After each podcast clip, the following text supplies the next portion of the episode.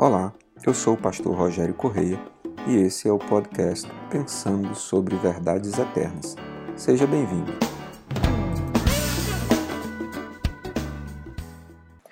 Sobre a sequência dos acontecimentos que o Novo Testamento nos propõe para a vida depois da morte, eu gostaria de ler com você o livro do Apocalipse no capítulo 21, que está escrito o seguinte: então vi um novo céu e uma nova terra, pois o primeiro céu e a primeira terra tinham passado e o mar já não existia. Vi a cidade santa, a nova Jerusalém, que descia do céu, da parte de Deus, preparada como uma noiva adornada para o seu marido. Ouvi uma forte voz que vinha do trono e dizia: Agora o tabernáculo de Deus está com os homens com os quais ele viverá. Eles serão os seus povos, o próprio Deus estará com eles e será o seu Deus. Ele enxugará dos seus olhos toda lágrima. Não haverá mais morte, nem tristeza, nem choro, nem dor, pois a antiga ordem já passou. Aquele que estava sentado no trono disse: Estou fazendo novas todas as coisas, e acrescentou: Escreva isto, pois estas palavras são verdadeiras e dignas de confiança. Disse-me ainda: Está feito. Eu sou o Alfa e o Ômega, o princípio e o fim. A quem tiver sede, darei de beber gratuitamente da fonte da água da vida. O vencedor herdará tudo isto, e eu serei o seu Deus, e ele será meu filho. Mas os covardes, os incrédulos, os depravados, os assassinos, os que cometem imoralidade sexual, os que praticam feitiçaria, os idólatras e todos os mentirosos, o lugar deles será no lago de fogo que arde com enxofre. Esta é a segunda morte. Um dos sete anjos que tinham as sete taças cheias das últimas sete pragas aproximou-se e me disse: Venha eu lhe mostrarei a noiva, a esposa do cordeiro. Ele me levou no espírito a um grande e alto monte e mostrou-me a cidade santa, Jerusalém, que descia do céu, da parte de Deus.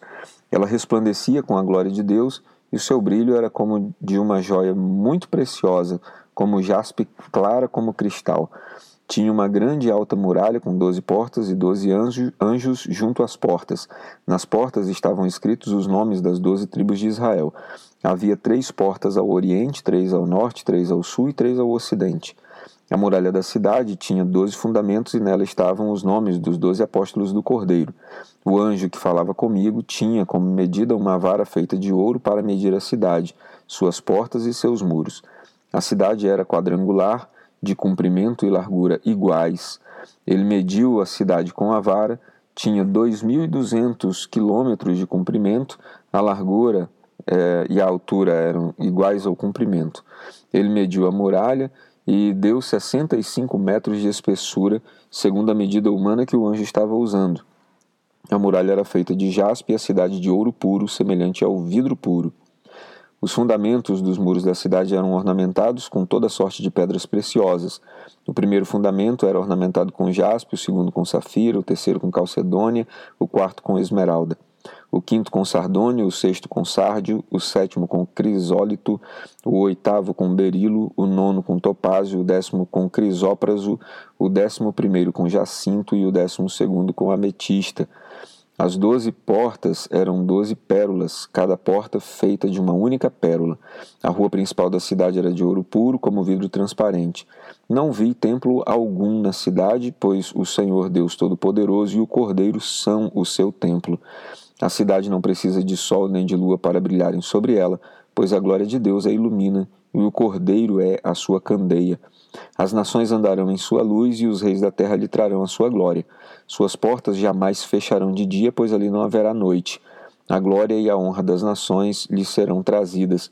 Nela jamais entrará algo impuro. Ninguém que pratique o que é vergonhoso ou enganoso, mas unicamente aqueles cujos nomes estão escritos no livro da vida do Cordeiro. Muito bem. É, o livro do Apocalipse, como vocês já devem saber, é, foi uma visão que o apóstolo João teve quando estava preso na ilha de Patmos. Um anjo do Senhor veio, lhe arrebatou em espíritos e ele teve todas estas visões a respeito do que aconteceria no fim dos tempos e recebeu uma ordem direta de Jesus que escrevesse e não alterasse nem sequer um tio ou uma vírgula de tudo que estava uh, escrito ou um i de tudo aquilo que estava escrito, pois era verdadeiro e haveria de se cumprir. entretanto, o apóstolo João está muito distante de nós no sentido histórico. Ele escreveu com uma linguagem extremamente uh, figurada, uma linguagem que é conhecida na literatura como uh, apocalíptica, por meio de muitas imagens e muitas figuras que as pessoas que estavam mais próximas dele historicamente certamente compreendiam, mas que nós precisamos fazer alguns mergulhos para poder compreender todos os detalhes. Há quem interprete cada aspecto da visão, cada detalhe, cada tipo de pedra, cada movimento que é apresentado por João como se fosse correspondente a uma revelação. Há outras pessoas que têm uma visão um pouco mais geral. Eu gostaria de falar brevemente sobre essa visão mais geral para a gente entender algumas coisas sobre vida e sobre morte na eternidade. A revelação de João é: nós receberemos da parte de Deus uma outra cidade, uma nova cidade, é, possivelmente uma cidade mais espiritual do que física, que descerá e se estabelecerá sobre nós.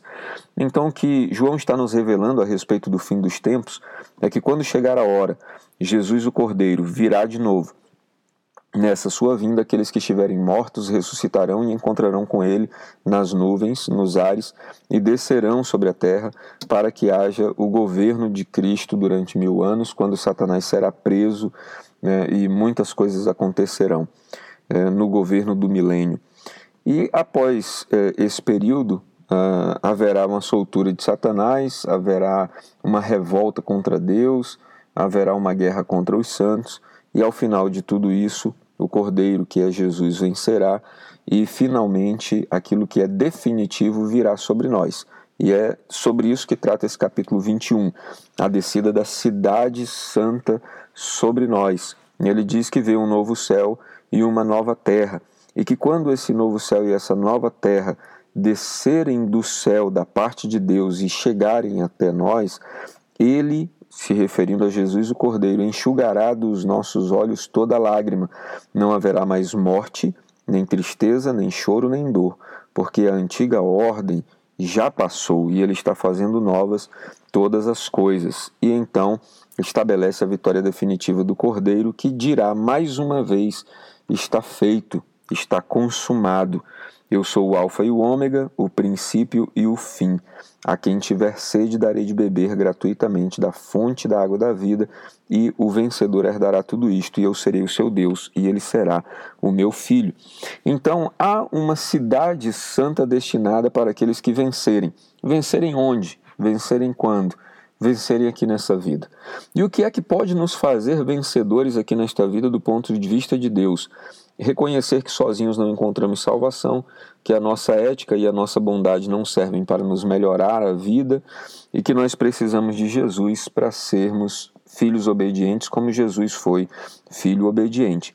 Então, aquele que está em Cristo, ainda que morra aqui nesta vida, será ressuscitado, encontrará com Jesus, reinará com ele e virá descer sobre si a nova Jerusalém a cidade santa enviada da parte de Deus sobre nós.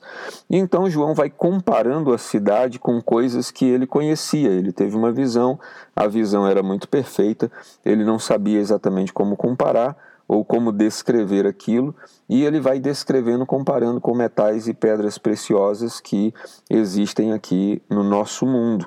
Por isso ele vai se referindo a pedras, embora pessoas né, deem significações específicas a estas pedras, uh, eu não estou seguro de que cada uma destas pedras tenha um significado. Uh, mas o fato é que João tem uma visão de uma cidade belíssima que virá sobre nós e Paralelo a tudo isso, João vai descrevendo que há um grupo de pessoas que não entrarão na cidade. Ele diz: os covardes, os incrédulos, os depravados, os assassinos, os que cometem imoralidade sexual. Aqui é a mesma expressão que está apontada lá quando Jesus fala sobre é, adultério e divórcio. Né? Os que cometem porneia não entrarão na cidade. Os que praticam feitiçaria, os idólatras e todos os mentirosos, o lugar deles será no lago de fogo que arde com enxofre, que ele diz é a segunda morte. A segunda morte é a consumição permanente e definitiva de uma pessoa. Então, morrer aqui nesse mundo não é tão grave quanto nós pensamos. porque morremos aqui, deixamos de ter contato com as pessoas, mas quando Jesus voltar, seremos chamados de volta à vida. A questão é se seremos chamados de volta à vida para estar no reino de Jesus ou se seremos chamados de volta à vida para sermos julgados pelos nossos pecados e lançados no lago de enxofre e fogo ardente, que é a segunda morte. Então, mais uma vez eu digo, aquilo que nós fazemos aqui, as decisões que tomamos aqui, sobretudo de seguir a Jesus, nos determinarão se passaremos a eternidade com Deus ou se passaremos a eternidade longe dele que você tenha condições de tomar uma decisão por estar com Jesus, para que você possa viver e experimentar a eternidade de Deus. Quando você morrer, você entrará num descanso de alma até o dia da volta do Senhor Jesus. Neste dia, a sua vida será definida eternamente pelos seus atos e pelas suas decisões aqui na terra. Que Deus te ajude a decidir da melhor maneira que ele traga luz sobre seu entendimento para você compreender as Escrituras, que ele te abençoe e que você tenha nele um ótimo dia. Ficou com dúvidas ou quer sugerir temas para o nosso podcast Pensando sobre Verdades Eternas? Escreve para a gente, igreja da floresta acre@gmail.com. Não esqueça de nos seguir também nas plataformas Spotify e Apple Podcasts. Se está nos ouvindo pelo YouTube, curta e compartilhe.